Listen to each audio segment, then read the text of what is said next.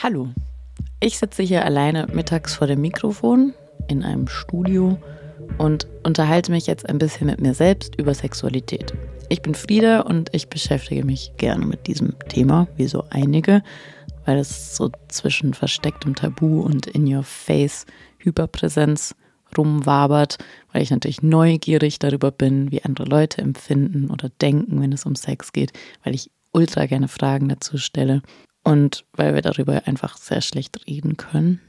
Und weil ich da so gerne viel drüber rede, dachte ich, wieso mache ich keine Sendereihe für die freien Radios? Lust und Frust hört sich doch super an. Lust und Frust. Queer, sexy, unsexy. Sendereihe zu Sexualität und Körper in den freien Radios.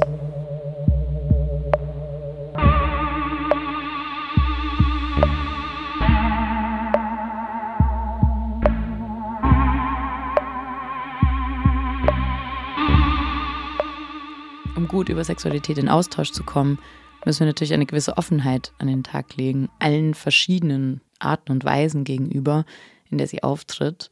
Und das ist natürlich leichter gesagt als getan. Aber Schritt für Schritt, das ist hier der große Plan, kommen wir der Sache vielleicht näher. Daher fängt diese Episode ganz am Anfang an, bei A für Asexualität in jeder Serie gibt es Sexszenen und es ist so völlig normalisiert, dass überall die Leute Sex haben. Wenn du in einer Beziehung bist, musst du Sex haben und du musst die Leute, mit den Leuten schlafen. Ihr müsst nicht denken, ihr, ihr wärt die Einzigen, denen es so geht. Also es, ihr, ihr seid nicht alleine damit und Austausch mit anderen hilft. Ich selbst bin nicht asexuell, sondern allosexuell. Was das heißt, dazu lasse ich genau deshalb andere zu Wort kommen und stelle vor allem Fragen. Wir reden über Allonormativität und Compulsory Sexuality, Coming Outs und Pathologisierung, aber auch, wie so oft, wenn es um Sexualität geht, über Essen, nämlich über Äpfel, Knoblauchbrot und Kuchen. Hä, was versucht uns Frieda da gerade zu verkaufen? Einfach weiterhören. Und zwar auch etwa in der Reihenfolge wird es darum gehen. Am Anfang stehen viele Fragen dazu, was es eigentlich heißt, asexuell oder allo zu sein. Dann geht es eher darum, wie es sich anfühlt in Anekdoten und Appellen an unsere Gesellschaft. Und dafür haben sich vor das Mikrofon gesetzt Luca, Marie, Irina von Aktivista und Katha und Anni von Ace A Revolution. Und hier nochmal vielen, vielen herzlichen Dank an euch alle für diese Einsichten, die ihr mit mir geteilt habt und die spannenden Gespräche, die wir jetzt weiter teilen. Und vielleicht fangen wir jetzt auch endlich einfach mal an.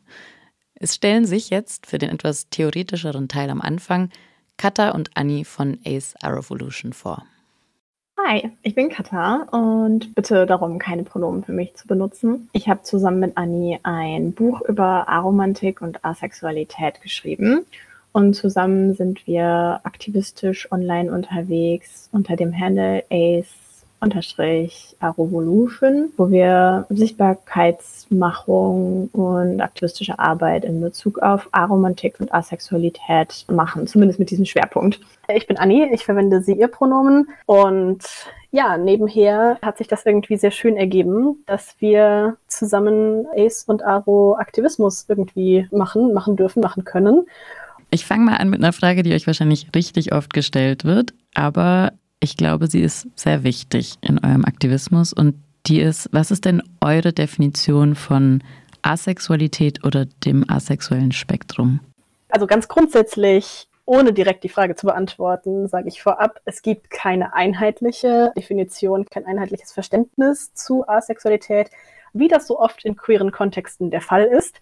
Unsere, ich nenne es mal Arbeitsdefinition in Anführungszeichen, ähm, ist, dass Asexualität eben eine sexuelle Orientierung ist. Und asexuell zu sein beschreibt, dass eine Person keine wenig zeitweise und oder nur unter bestimmten Umständen oder Bedingungen sexuelle Anziehung zu anderen Leuten empfindet.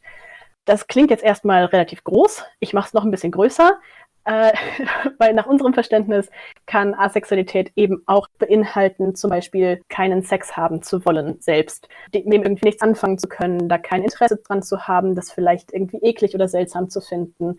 Zeitgleich bedeutet Asexualität aber auch nicht, dass Personen nie Sex haben wollen. Also Asexualität bedeutet nicht automatisch, dass Personen keinen Sex haben, keinen Sex haben möchten, keinen Sex haben können, aus verschiedenen Gründen. Wir verwenden grundsätzlich Asexualität als Begriff und das asexuelle Spektrum als Begriff synonym in den allermeisten Fällen, womit dann die Frage nach dem asexuellen Spektrum vielleicht auch schon abgeklappert ist. Ich merke, ihr habt schon sehr viel damit gearbeitet, mit dieser Definition auch. Was ist denn ein häufiges Missverständnis? Ich würde annehmen, zum Beispiel Dinge wie, ah, asexuell, das heißt Leute, die keinen Sex haben oder wollen. Aber was sind so Missverständnisse, die euch oft begegnen? Also ich denke, das ist eines der größten Missverständnisse, was du gerade genannt hast. Was auch so ein bisschen damit reinspielt, ist das Missverständnis, dass Personen denken, asexuelle Menschen fänden Sex irgendwie immer total eklig und abstoßend. Oder aber asexuelle Personen wären so super naiv und irgendwie würden so sexuellen Humor gar nicht verstehen. Das ist natürlich irgendwie ein Missverständnis, weil es gibt allosexuelle Personen, das bedeutet nicht asexuelle Personen, die vielleicht sexuellen Humor irgendwie auch gar nicht so äh, direkt verstehen oder die auch irgendwie schmutzige Witze erstmal nicht raffen.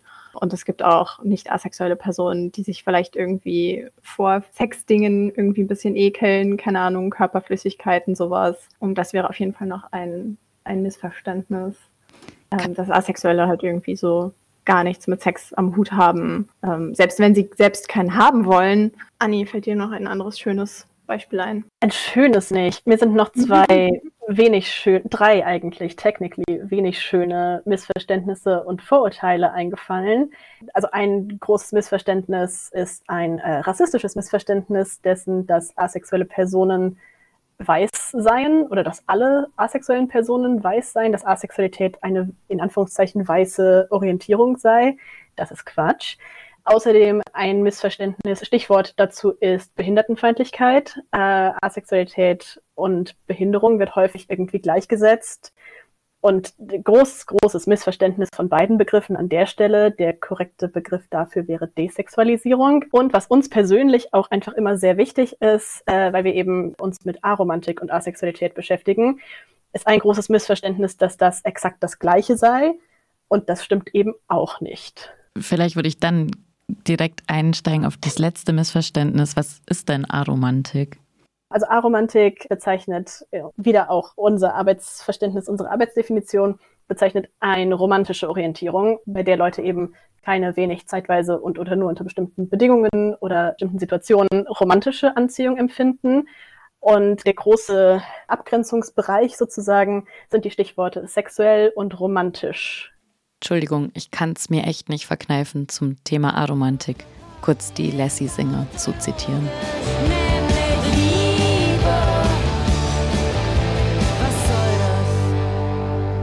Okay, das war's.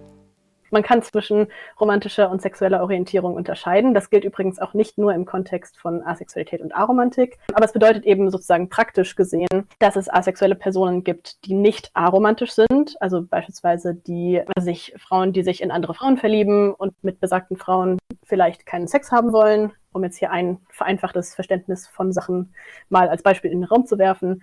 Und genauso gibt es eben aromantische Personen, die nicht asexuell sind. Und deswegen ist es enorm wichtig, das zu trennen, genau, damit da nicht sozusagen die falschen Leute unter dem falschen Begriff mit gemeint sind oder so halb mitgedacht werden. Präzise Sprache ist das Stichwort, glaube ich, an der Stelle.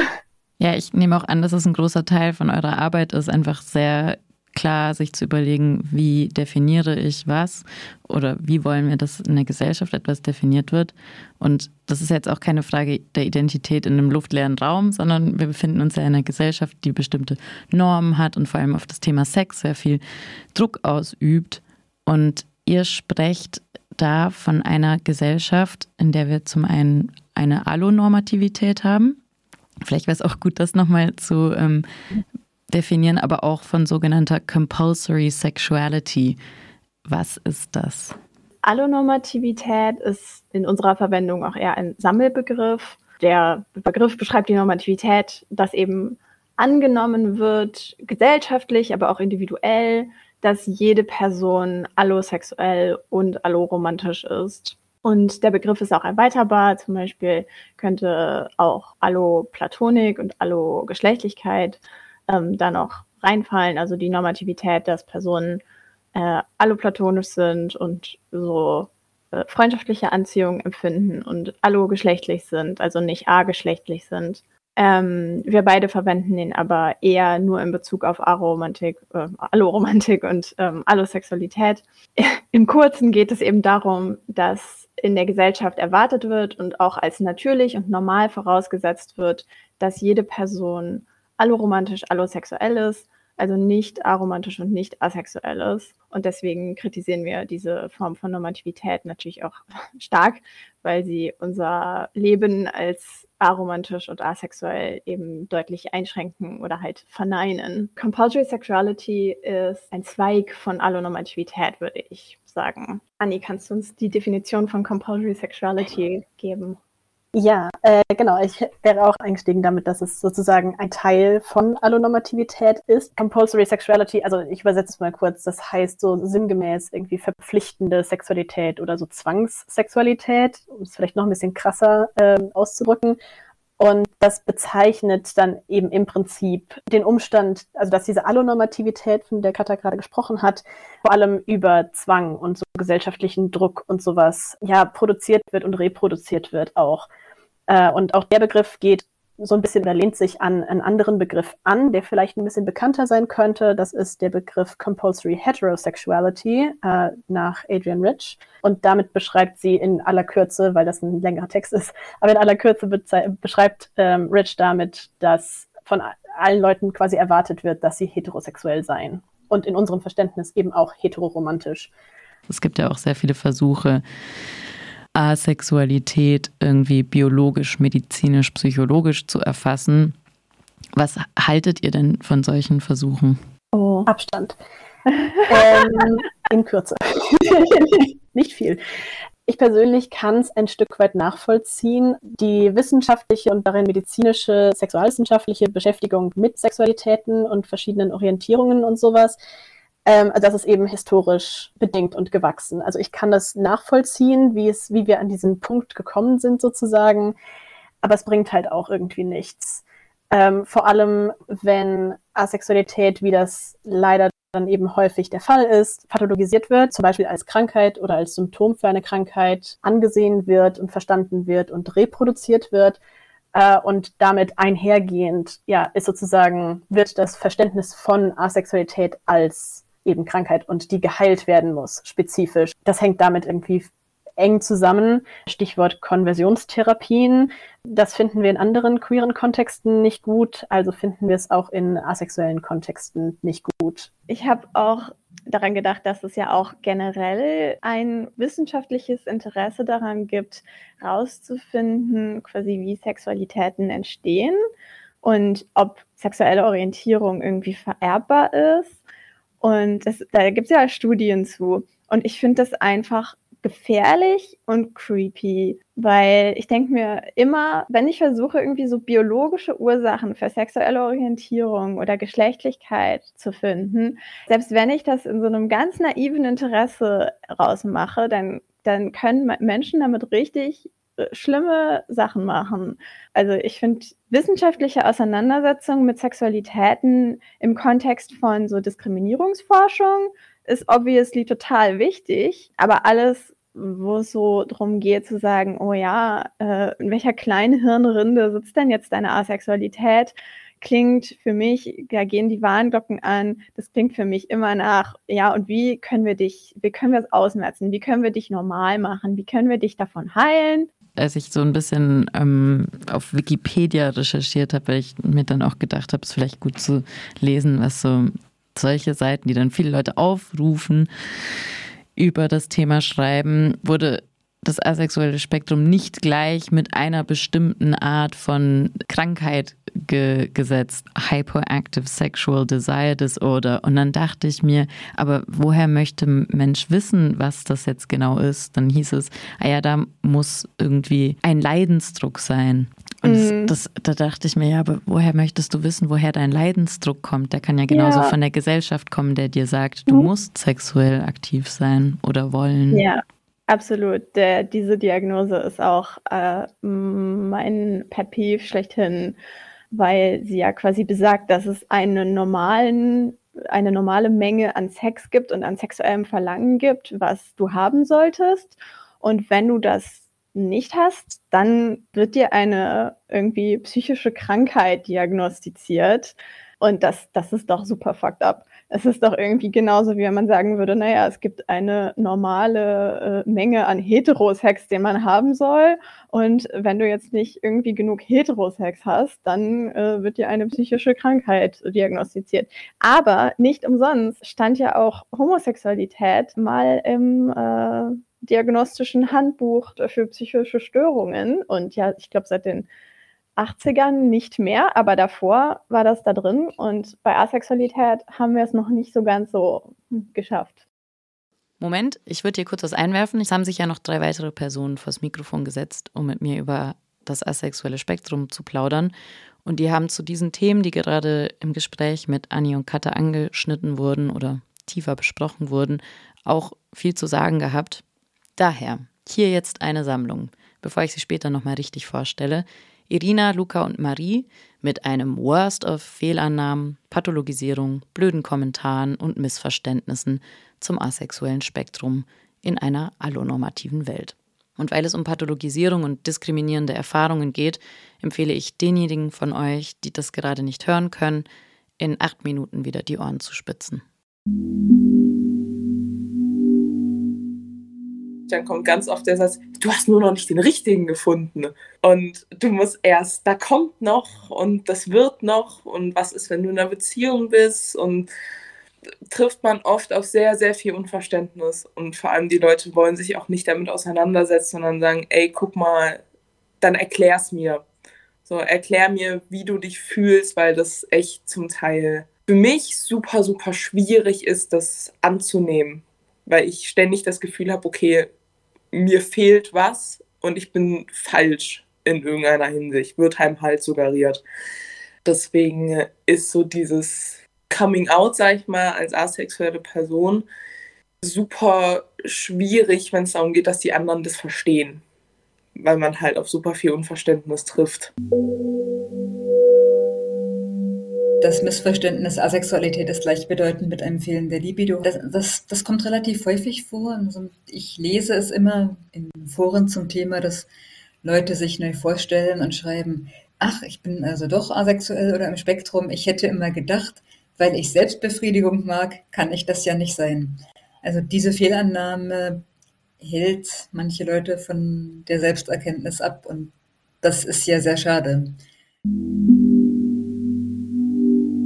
Jeden Fall ein großes Spektrum und habe auch irgendwie schon erlebt, dass sich da deutlich äh, ja auch Differenzen irgendwie abzeichnen, sich viele auch nicht einig sind, was denn jetzt wirklich asexuell ist und dass es eine bestimmte Untergruppe gibt, die sagt, ey, also wenn du irgendwie entweder sexpositiv bist oder halt, wenn halt Personen gerne Sex haben, dass das dann nicht sein kann, dass diese Person auch wirklich Ace ist. So. Und das finde ich eigentlich ziemlich schade, weil es da eigentlich auch um sexuelle Anziehung geht und nicht um das, was eine Person letztendlich ausführt. So, man kann Sex haben, ohne diese Anziehung zu haben man kann auch irgendwie die Anziehung haben und keinen Sex haben. So, das, das ist, ich verstehe, also, ja. Das ist dann was, wo die Leute irgendwie Schwierigkeiten mit haben, weil sie es halt nicht verstehen. So, wieso willst du keinen Sex? Das ist doch toll, das macht Spaß und das ist schön und es ist eine Verbundenheit. Schön, dass es das für dich ist, für mich halt nicht. Ähm, ja, dass so dieser, dieser Fortpflanzungsaspekt halt immer noch so groß ist. So, du, du bist in einer Beziehung, okay, du musst Sex haben, weil du musst ja Kinder kriegen, was ja auch nochmal so ein Ding ist. Wurde ja auch schon drüber angesprochen, ja, wenn du keinen Sex willst, dann kannst du ja keine Kinder haben. Ja, ich will eh keine Kinder, so, also brauche ich auch Sex nicht da dann ist Asexualität eine Orientierung, die häufig pathologisiert wird, also als Krankheit betrachtet oder als Symptom einer Krankheit oder Störung, sowohl von medizinischem oder psychologischem Fachpersonal als auch im persönlichen Umfeld kann die Vermutung aufkommen, na, da stimmt doch irgendwas nicht. Da, da muss man jetzt doch was tun und es muss eine bestimmte Ursache haben. Und dann wird die Person endlich normal, was auch immer das heißt es wird gern nicht ernst genommen. viele Leute können sich das schlicht nicht vorstellen, dass es das gibt und denken, es muss doch irgendeinen Grund haben. Und die betreffenden Personen müssen doch auch ganz, ganz furchtbar darunter leiden. Ach, es, es muss sehr schlimm sein. Einmal, ähm, dass es wirklich Diskriminierung gibt das äh, ist, äh, glaube ich, sowas, was oft nicht zugestanden wird, weil einem immer gesagt wird, dass man so einen Inkognito-Modus hat. So, du kannst dich einfach irgendwie zurückziehen und dann bist du halt nicht da. So. genau, dass es halt schon spezifische Formen gibt, die auch äh, vielleicht andere queere Identitäten auch nicht irgendwie in der Form irgendwie erleben oder die halt asexuelle Personen genauso wie andere queere Personen erleben, es aber nicht zugestanden wird, wie zum Beispiel Pathologisierung. Das ist, äh, ist halt ziemlich bekannt gerade so, dass es bei, das bei Homosexualität ganz lange gab. Genau, und das ist auch irgendwie sowas, was in der Debatte voll untergeht wo, und wo ich auch unsere Community als doch relativ still irgendwie erlebe, ist halt einfach, ähm, dass es halt noch im ICD-11 ich, ich habe jetzt so meins elf geguckt, äh, da ist es halt auch noch verankert, dass einem, einer asexuellen Person eine Diagnose gestellt werden kann dafür, dass sie halt sexuell nicht so empfindet, wie eine alosexuelle Person es halt tun würde. Ich grätsche hier noch mal kurz rein. Das ICD, was Luca gerade erwähnt hat, ist die International Classification of Diseases, also internationale Klassifikation von Krankheiten. Und in diesem ICD 11 welches 2022 in Kraft trat, werden sogenannte sexuelle Dysfunktionen in vier Hauptgruppen unterteilt. Dysfunktion des Orgasmus, ejakulatorische Dysfunktion, sexuelle Schmerz-Penetrationsstörung und Dysfunktion des sexuellen Verlangens und der sexuellen Erregung. So, und im DSM-5 wurde das ja auch mal ja, halt einfach mit, mit reingeschrieben als Ausschlusskriterium, wenn diese Person sich als asexuell identifiziert, wird diese Diagnose nicht gestellt. Ja, das ist irgendwie im deutschsprachigen Raum und äh, gerade im ICD-10, ICD-11 noch überhaupt nicht der Fall. Das, also es wurde manchmal schon so ein bisschen, ja, ein bisschen mehr umgeschrieben, aber halt nicht so, dass es halt nicht gestellt werden kann. Das ist, glaube ich, auch ein ziemlich großes Problem wenn man äh, ja irgendwie in medizinische Kontexte kommt und von seiner eigenen Realität irgendwie berichtet, dass man dann halt schnell irgendwie Gefahr läuft, wirklich als krank eingeordnet zu werden und dementsprechend dann auch irgendwie behandelt zu werden, sehe ich auch gerade so im psychologischen, äh, therapeutischen Kontext, das ist halt wirklich im Cluster der Verhaltensstörungen, da wo halt auch psychologisches Fachpersonal reinschaut und ähm, wenn die halt nicht darauf geschult sind oder halt irgendwie ein ganz cooles Mindset haben, dann hat man halt so ein bisschen Pech gehabt. Gerade wenn man vielleicht äh, wirklich wegen irgendwie Trauma oder so da ist oder halt schon mal negative Erfahrungen gemacht hat mit Menschen. So, das ist was, wo, glaube ich, auch viele drauf angewiesen sind, dass es da nochmal von extern auch jemand gibt, der sagt, ey, das ist okay, das ist nichts, was wir verändern müssen. Das hatte ich bei meiner eigenen Therapie nämlich auch. Ich bin da hingegangen, habe gesagt, ey, mit mir ist irgendwas falsch, wir müssen das irgendwie beheben. Und dann sitzt da eine Therapeutin vor mir, die, ähm, oh, ich glaube, die ist in ihren 50ern und äh, hat von Queer sein überhaupt keine Ahnung, erzählt mir aber eine Geschichte von ihrer russischen Großmutter, die sagt, oh, die hat ja auch nie Bock auf Sex, ist alles okay mit dir. So, und ich dann erstmal überdenke, oh scheiße, ich muss das wirklich nicht äh, halt irgendwie jetzt ähm, ja, verändern. Und das würde ich mir halt voll wünschen, dass das einfach nochmal ja, aufgegriffen wird als Thema, einfach weil es fucking wichtig ist. So zeigen ja Studien auch. Also gerade ähm, in Großbritannien gab es ja auch mal die Studie, wie viele Konversionstherapien es irgendwie im queeren Kontext gibt. Also asexuelle Personen waren da ziemlich weit vorne mit. Ja, deswegen würde ich schon sagen, ist auf jeden Fall ein wichtiges Thema. Ja, weil dabei jetzt auch einfach kein Einzelfall ist. Ja, du wirst schon den richtigen finden oder du hast nur noch nicht die richtigen Sachen ausprobiert und du äh, bleib doch mal locker. Du, du musst, also das sind wirklich so Sachen, wo ich mir so denke, ja, also ist schön, dass Sex für dich keine große Sache ist. Ähm, und an sich ist es für mich ja auch keine Sache, weil sie in meinem Kopf gar nicht so wirklich existiert. Aber es ist halt dann gesellschaftlich doch so ein Ding. Und dann auch in den ganzen Filmen, was mir auch erst wirklich aufgefallen ist, als ich so da reinkomme und so meine Identität gefunden habe, ist, überall sind die Leute nackt. Also in jedem Film, in jeder Serie gibt es Sexszenen und es ist so völlig normalisiert, dass überall die Leute Sex haben. Wenn du in einer Beziehung bist, musst du Sex haben. Du musst die Leute, mit den Leuten schlafen. Das ist schon fast ein Tabuthema, dass man das irgendwie nicht will.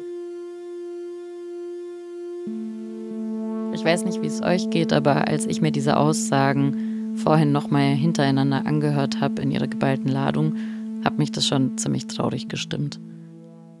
Um gegen diese Stigmatisierung aktiv zu werden, sich zu vernetzen und aufzuklären, haben sich natürlich verschiedenste Gruppen gegründet, unter anderem der Verein Aktivista. Legen wir los. Also mein, mein, Name ist Irina, Pronomen Sie. Ich bin 38 Jahre alt und wohne inzwischen in Hamburg, komme ursprünglich aus dem Raum Berlin. Vielleicht kann man es im Verlauf des Gesprächs dann auch noch hören, wenn mir mal ein Icke oder sowas rausrutscht. Ich bin im Verein fast seit seiner Gründung. Er ist 2012 gegründet worden und die asexuelle Community gab es allerdings im deutschsprachigen Raum auch schon vorher und ich war schon einige Jahre vorher immer irgendwie dabei. Soweit ich mich erinnern kann, war meine erste Teilnahme an einem Infostand auf einem CSD-Straßenfest in Berlin im Jahr 2009 warum ich da reingekommen bin und immer noch dabei bin.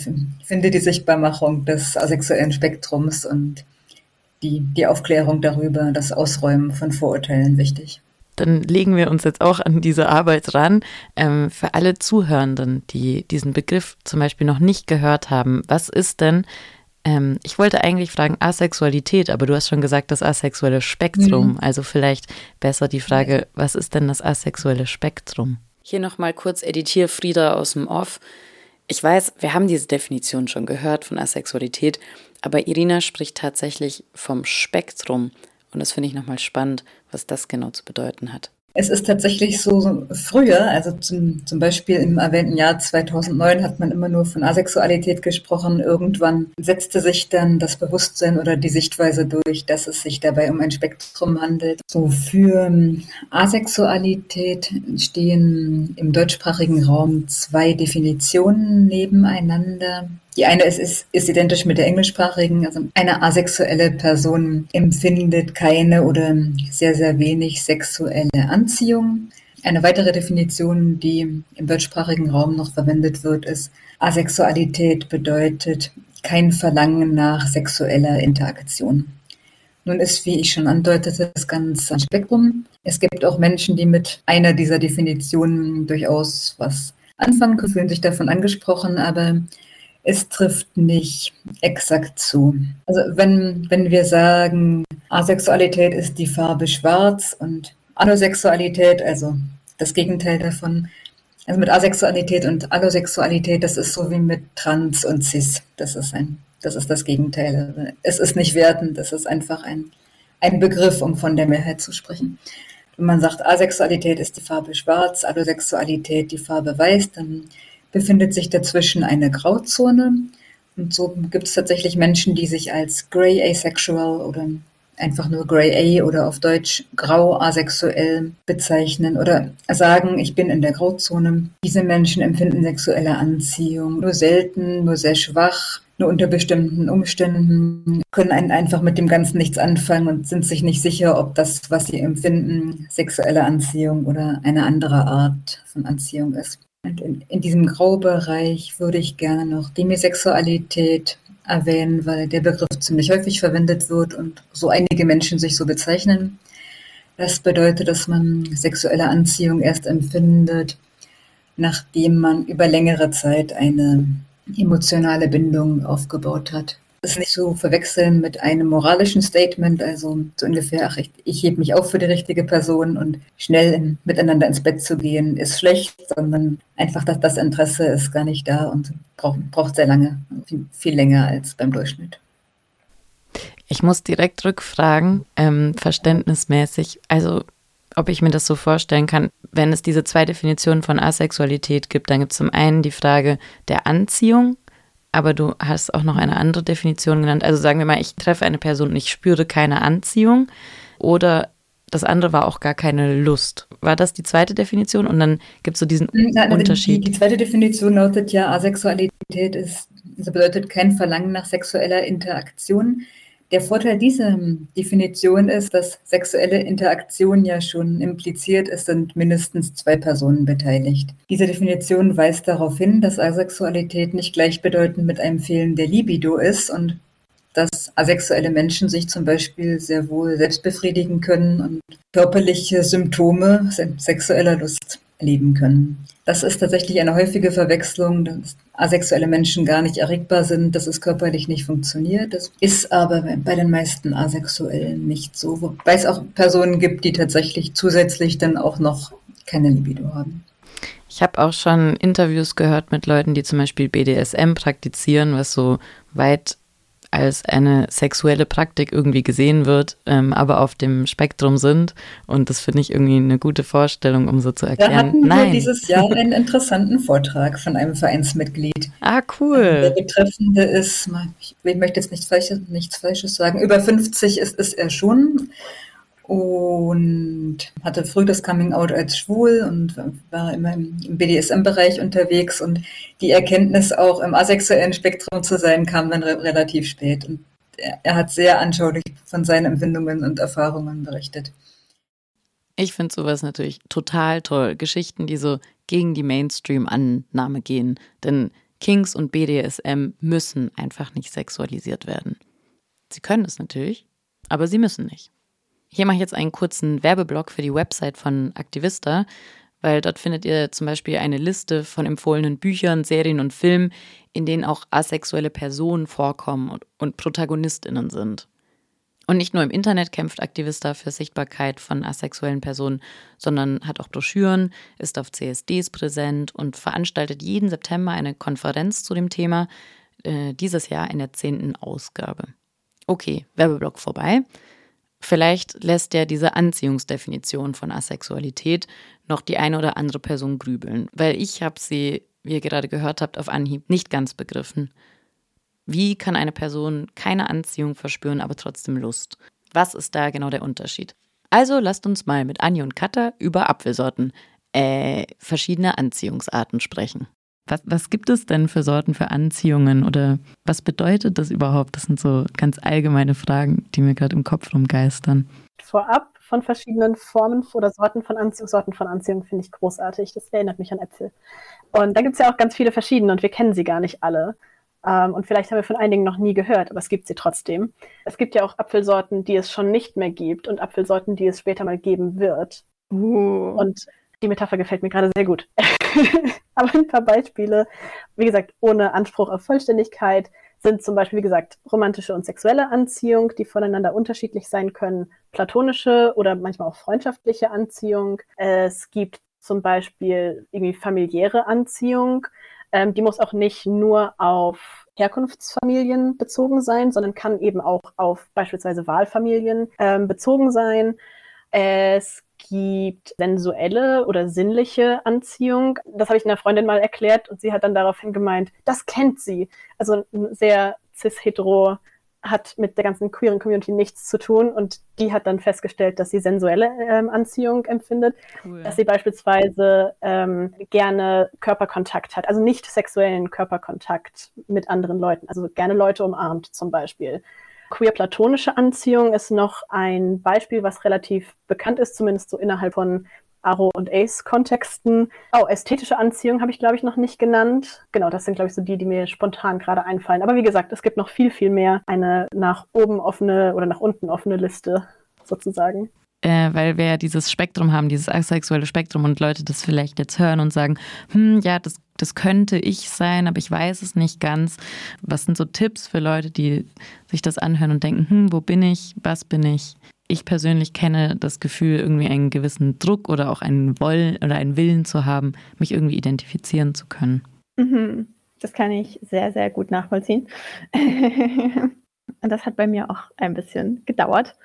Das A-Spektrum beherbergt quasi ganz, ganz viele Unterlabel, Microlabel, die darin genauere Verortungen quasi bezeichnen. Also es gibt da eine ganze lange große Liste äh, mit Begriffen, die halt sehr spezifische Situierungen quasi im A-Spektrum bezeichnen. Zum Beispiel gibt es die Bezeichnung aegosexuell und das ist ein Wort, was Personen, asexuelle Personen verwenden können, die vielleicht kein Interesse daran haben, unbedingt selber an sexuellen Interaktionen teilzunehmen mit anderen Leuten, aber die vielleicht gerne irgendwie Erotika lesen oder Pornos schauen und sich halt mit Sexualität auf ihre eigene private, persönliche ähm, Weise beschäftigen, was ja nicht alle Personen auf dem Ace-Spektrum so teilen. Viele Macro-Label sind einfach Begriffe, die man verwenden kann und natürlich selbstverständlich nicht muss. Aber so im Internet gibt es viele Seiten, wo halt viele von diesen Microlabeln aufgelistet sind und erklärt werden. Also haltet euch fest, ein paar Microlabels und Ace-Spec-Identitäten sind zum Beispiel Ace-Flux, Ace-Spike, Fictosexual, Phrasexual, Lithosexual, Reciprosexual, Algosexual, Apothesexual, Bellosexual, Catsexual oder Catesexual, Cupiosexual, I am vanosexual, Myers sexual, Classiosexual, Recosexual, Addictsexual. Ich habe leider keinen Platz mehr in der Sendung, aber ich wünsche euch auf jeden Fall viel Spaß bei der Recherche, weil ich glaube, da gibt es noch einiges zu entdecken.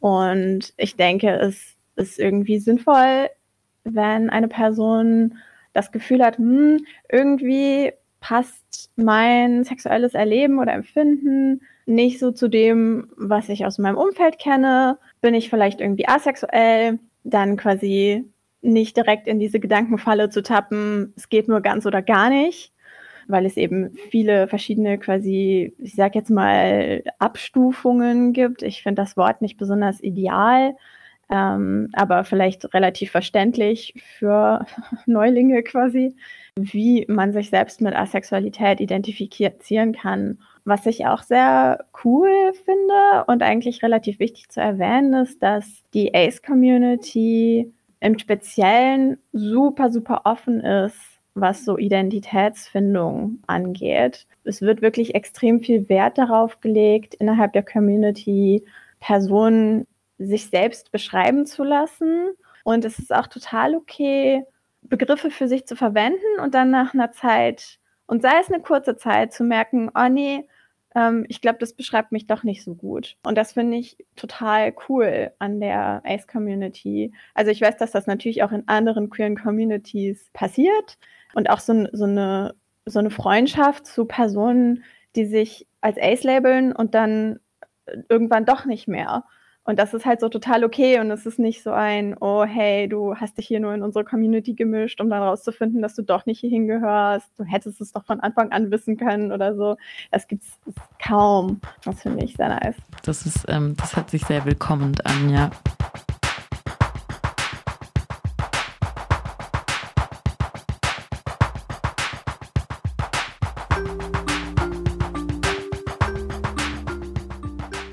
Ein großes Dankeschön an dieser Stelle an den Verein Aktivista.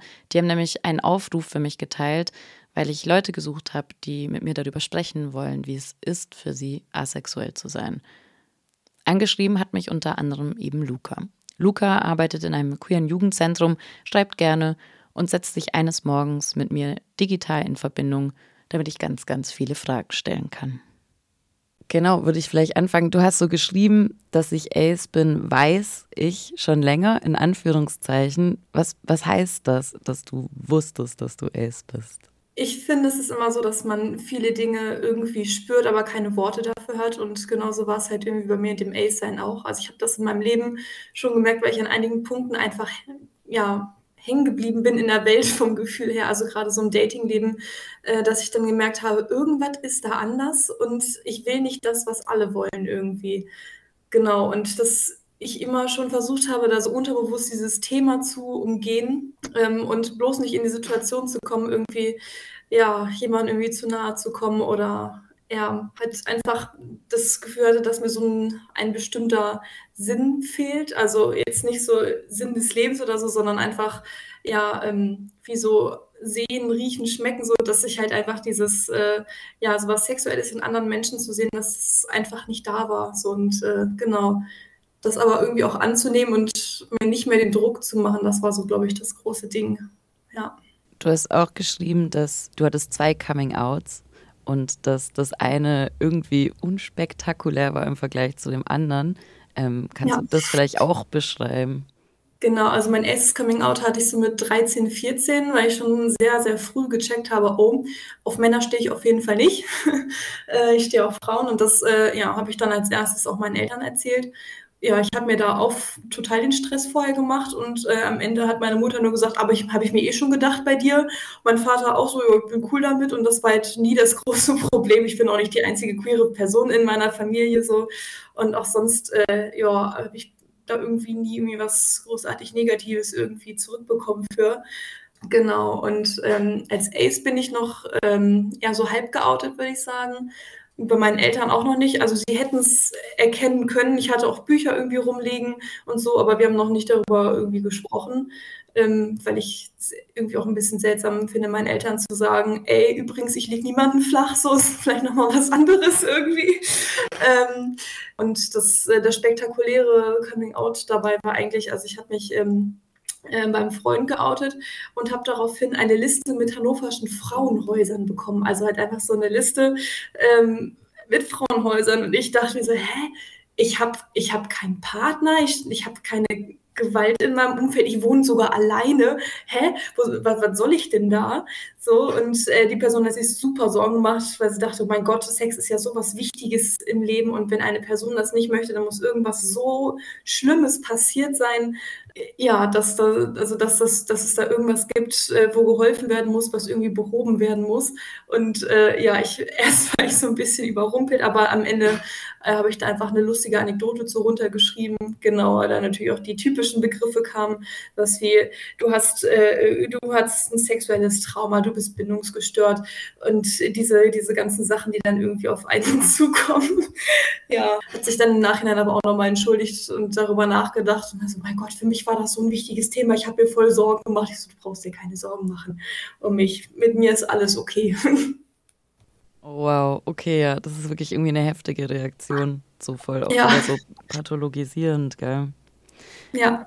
Ähm, wie, also begegnest du, weil du gerade auch meintest, du hast dich eben noch nicht so ganz geoutet, merkst du, dass dann eben so die Schwelle größer ist, das Leuten zu erklären, ähm, die halt allosexuell sind und so kein Verständnis ähm, fürs Ace-Spektrum haben? Mm, also ich habe da kein Problem drüber zu sprechen. Ich habe das auch manchmal einfach so, wenn sie es gerade irgendwie im Gespräch ergeben hat, auch schon mal in der Uni irgendwie jemandem erzählt. Ähm, da mache ich lustigerweise gerade ein äh, Projekt äh, zum Thema Sexualität, männliche Sexualität, ähm, kritische Männlichkeit. Und äh, genau, da kam das Thema auch auf und da habe ich auch einfach gesagt, ja, einfach so ist mein Hintergrund. Ähm, ich verstehe den ganzen Bums sowieso nicht, wenn wir über Pornografie reden und sowas. Ich bin raus vom Verständnis her. Also ich habe das wissenschaftliche Verständnis dazu, aber kann da also falls ihr da mehr Innenperspektive habt, gerne. Ich kann es nicht geben. So. Es, es bietet sich, glaube ich, einfach ein bisschen weniger an, weil es nach außen einfach unsichtbar ist. Und wenn man nicht möchte, dass man das sieht, dann sieht man es eben auch überhaupt nicht. So, und das ist halt eher so ein Gespräch, was nicht einfach mal so zustande kommt. Ähm, wenn ich fragen darf, weil da habe ich nämlich nicht so ein Verständnis von, wo, wo auf dem ACE-Spektrum verortest du dich? Oder bist du so eine Person, die so mit Micro-Labels so rausgefunden hat, ah, genau das bin ich? Oder wie war das bei dir? Ich habe schon versucht, erstmal so ein äh, bestimmtes Micro-Label für mich zu finden. Genau, und habe jetzt aber auch irgendwie festgestellt, dass äh, gerade so sexuelle Orientierung bei mir recht fluide ist. Also, dass das nicht also dass es sich nicht immer auf dieselbe Art und Weise gleich anfühlt und asexuell ist schon ein wichtiger Begriff für mich geworden, gerade in dieser Anfangszeit, um halt wirklich benennen zu können, was das ist und nicht nur ich bin falsch. So, ähm, ich gehe aber am liebsten eigentlich mit dem Label queer. Ja, man kann ja am Ende immer noch irgendwie darüber quatschen, gerade irgendwie, ja, wenn man jemanden näher kennenlernt oder so, dann spricht man da ja bestimmt auch irgendwie mal drüber. So, und wenn man irgendwie dann mit einer Person verpartnert ist oder so, dann wird die Person auch schon merken, so was man halt irgendwie ja ist oder nicht ist. So. Okay, ich habe richtig viele Neugierde Fragen. Du kannst auch sagen, wenn du so bist, nö, will ich nicht beantworten oder das ist jetzt voll daneben. Aber wie ist das für dich, wenn du datest du? Also wie ist das für dich, wenn du datest? Ist das so eine Sache, die du dann so das Gefühl hast, oh, das muss ich jetzt erwähnen? Weil das gibt es ja bei verschiedensten queeren Identitäten. Das macht auch Druck. Ja, voll. Also das hatte ich ganz lange auch, dass ich mir einen ähm, krassen Druck gemacht habe. Erstens, äh, das nicht zu sagen, dass ich das nicht will. Und dann, ähm, also ich habe lange auch einfach irgendwie ähm, gedacht, ich, ich muss das einfach selber aufarbeiten. Du hattest ja auch schon Pathologisierung erwähnt. Ich habe das auch bei mir selber angewandt. also ich wusste, dass es das gibt, diese Identität, dachte auch, dass mit den Personen, also mit asexuellen Personen alles okay ist, nur halt mit mir nicht. Und ja, da habe ich immer irgendwie versucht, möglichst einfach nur mitzulaufen und so unter dem Radar zu fliegen, sozusagen. Gemerkt habe ich es natürlich trotzdem irgendwie. Und äh, ja, im Dating war es halt eigentlich immer nur ein großer Stress, gerade wenn es dann ja irgendwie so war, dass man sich öfter irgendwie mal getroffen hat, als ich schon gesagt habe, mein Gott, hoffentlich passiert da nichts. Ne? Ähm, genau, und die, äh, letztes Jahr habe ich auch mal angefangen, einfach wirklich asexuelle Personen zu daten. Das war so viel entspannter. Was ich außerdem noch von Luca lerne, ist, dass es einen Haufen cooler Erkennungszeichen in der asexuellen und aromantischen Community gibt, wie bei vielen unterdrückten Communities. Am eindeutigsten ist die Asexual-Fahne. Schwarz, grau, weiß, lila. Genau, schwarzer Ring am Mittelfinger ist, äh, glaube ich, auch so mit das größte Ding.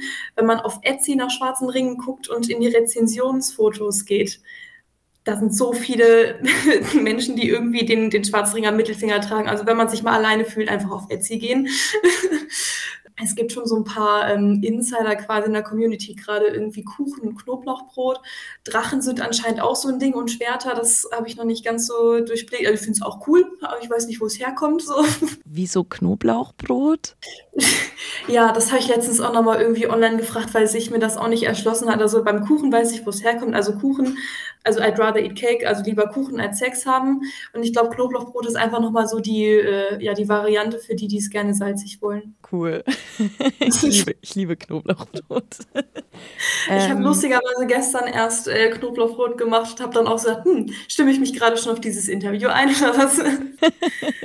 Wo wir gerade bei Community oder einer Szene sind, Luca sprach mit mir auch noch darüber, wie dieses A in LGBTQIA in queeren Orten manchmal untergeht.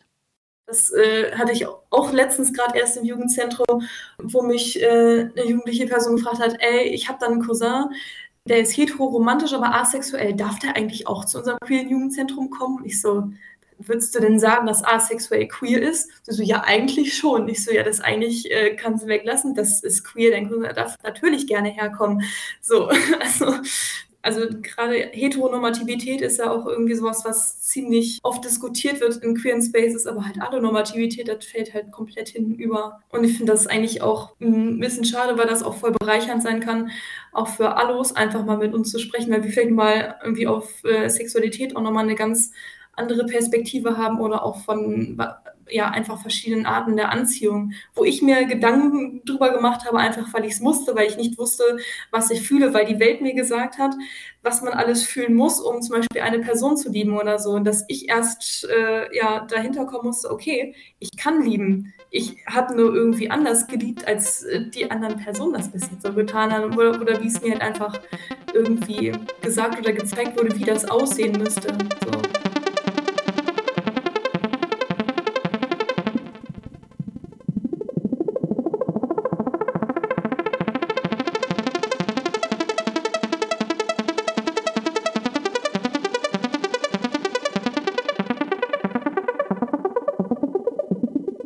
Danke, Marie, dass du ähm, heute Morgen mit mir quatschst.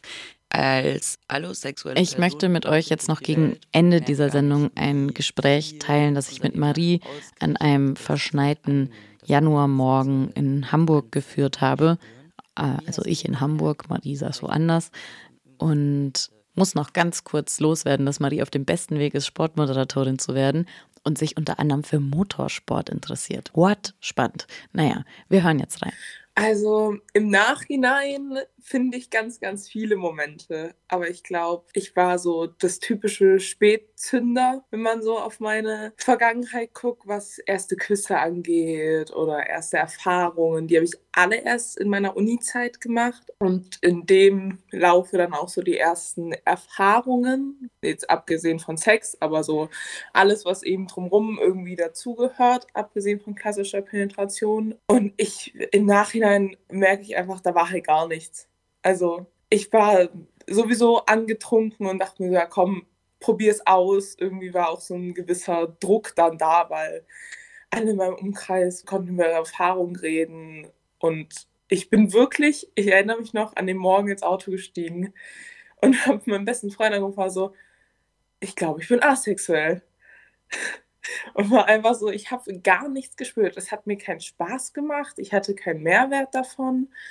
Und dann habe ich mich da echt reingefuchst, weil ich so war, okay, irgendwie passe ich nicht in dieses gesellschaftliche Bild oder was einem so über Bücher und Filme suggeriert wird. Und dann, weiß ich nicht, habe ich das Buch von Alice Oseman gelesen, in dem eine asexuelle und eine aromantische Protagonistin ist und war so, ja, das passt irgendwie. Hast du dann irgendwann festgestellt, ah, ich bin diese, weil das asexuelle Spektrum ist ja voll groß, ah, ich bin diese und jene Form von, von asexuell? Ja, also ich muss sagen, am Anfang war es wirklich nur, okay, endlich habe ich irgendeine Bezeichnung. Habe dann halt aber wirklich gemerkt, egal in welcher Situation, wenn, selbst wenn ich nicht in der Situation bin, sondern einfach mit meinen Freunden drüber spreche, da ist nichts. Ich, ich verstehe auch sexuelle Anziehung nicht. Also muss ich ganz ehrlich sagen.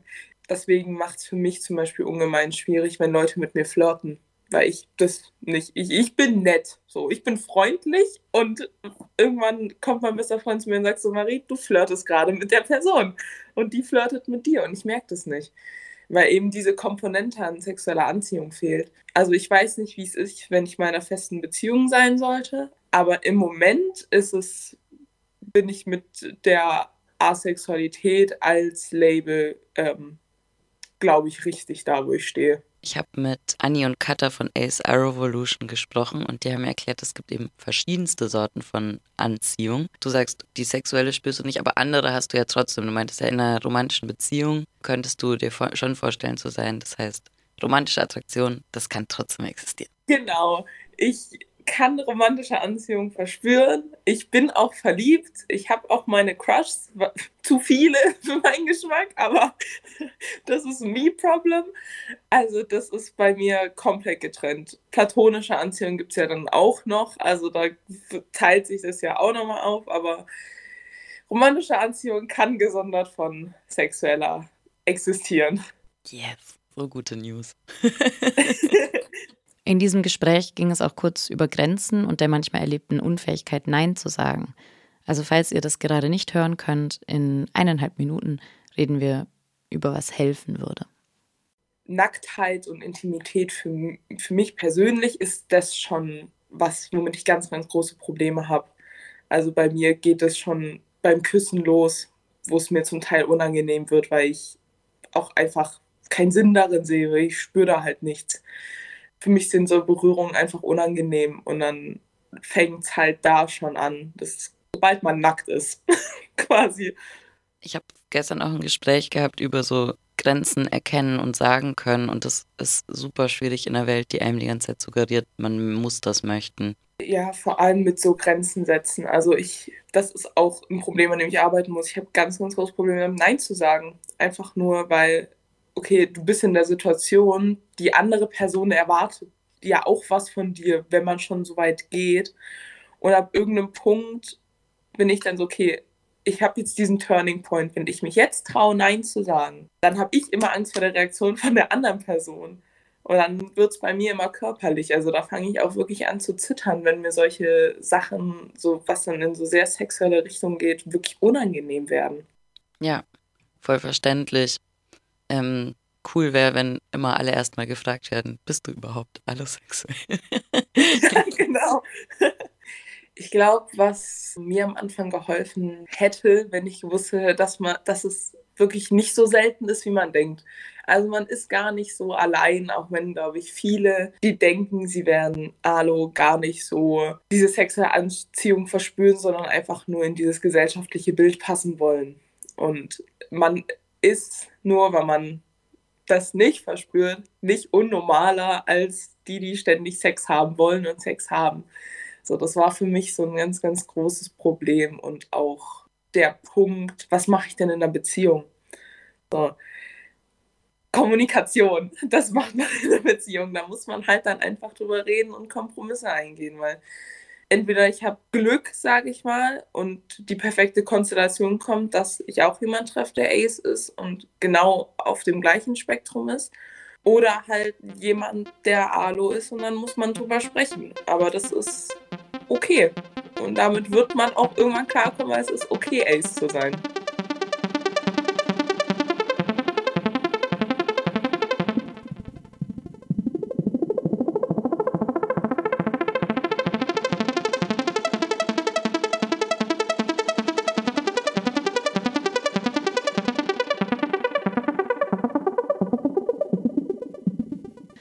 Also, weiterhin schön Ohren und Mund offen halten und Fragen stellen, nachfragen, wie Leute fühlen, aber natürlich nicht unbedacht und dann auch gut zuhören.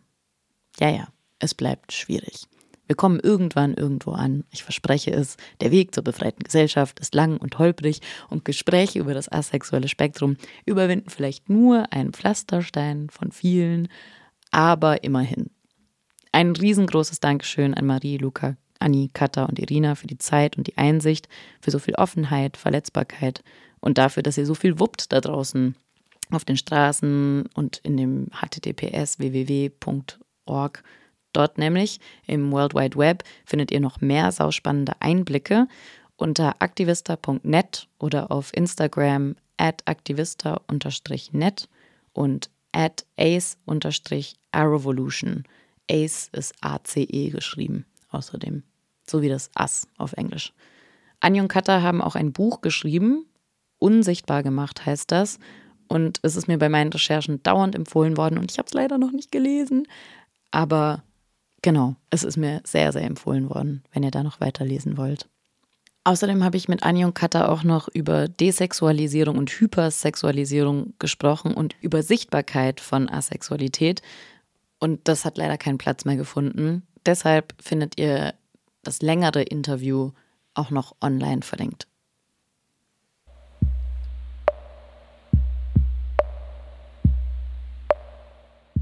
Und jetzt zum Abspann. Diese Sendung gibt es zum Nachhören auf Radio Dreieckland unter rdl.de, aber auch in der Mediathek der Freien Radios. Juhu, es lebe die Welt der alternativen Medien unter freie-radio.net. Danke und Grüße auch an Studio 1 und 2 des Freien Radios FSK in Hamburg. In Studio 3 hat wer gepennt. Das ist aber eine andere Geschichte. Und ich weiß, ihr hört das gerade vielleicht beim Abspülen oder Arbeiten oder Fahrradfahren oder Nasepobeln. Aber falls ihr eine freie Hand habt und euch was in dieser Episode irgendwie irritiert hat, inspiriert hat, ihr echt tolle Skills mit Interviews und Audioschneiden habt oder was zu sagen habt, dann haut mich gerne an unter lustundfrust.rdl.de oder auch auf Instagram, glaube ich. Naja, ich sende ganz gerne nicht ins Leere, deswegen höre ich auch gern von euch. Macht's gut und habt möglichst wenig Frust und vielleicht etwas Lust, wenn ihr mögt.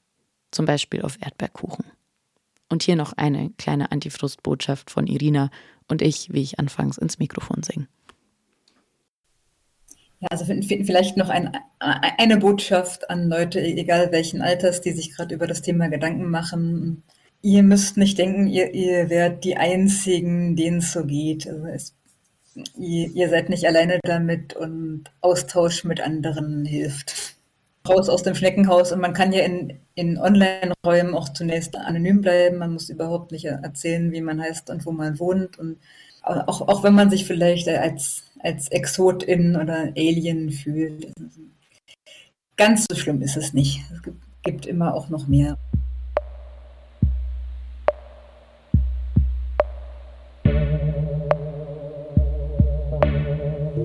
Lust und Frust. Nochmal so ein queerer Sex-Podcast, aber von den freien Radios.